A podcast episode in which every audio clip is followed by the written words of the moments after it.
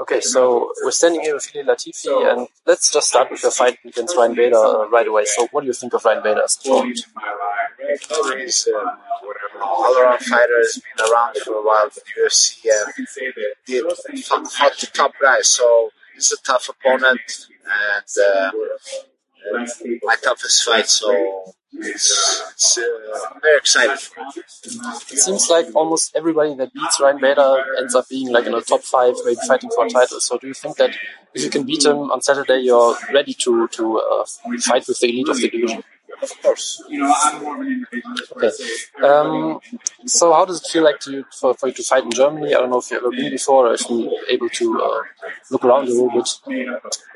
Uh, I've been in Germany before, and uh, I know that uh, the German people are very fond of sports, football, boxing, and uh, wrestling. And they have the Bundesliga that is, it's like a cultural event, you know. So I think the crowd will, will, will uh, enjoy the UFC event on Saturday. Very uh, with this being quite close to Sweden, do you think, and Gustafsson, of course, being on the card, do you think there will be also a lot of Swedish fans maybe supporting you? Yeah, of course, yeah. I think there's going to be a lot of fans. The city where I'm from, Malmö, is uh, very close to uh, to Hamburg, so people are gonna probably drive down to, to see the, the band.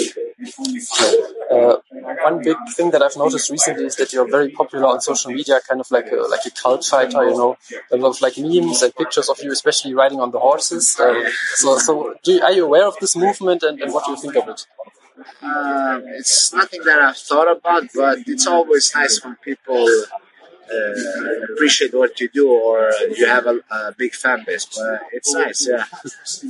so, so, do you kind of maybe uh, try to foster this on purpose? Maybe take more pictures of your horses? No, it's not. It's nothing that I do on purpose. Um, I have a passion.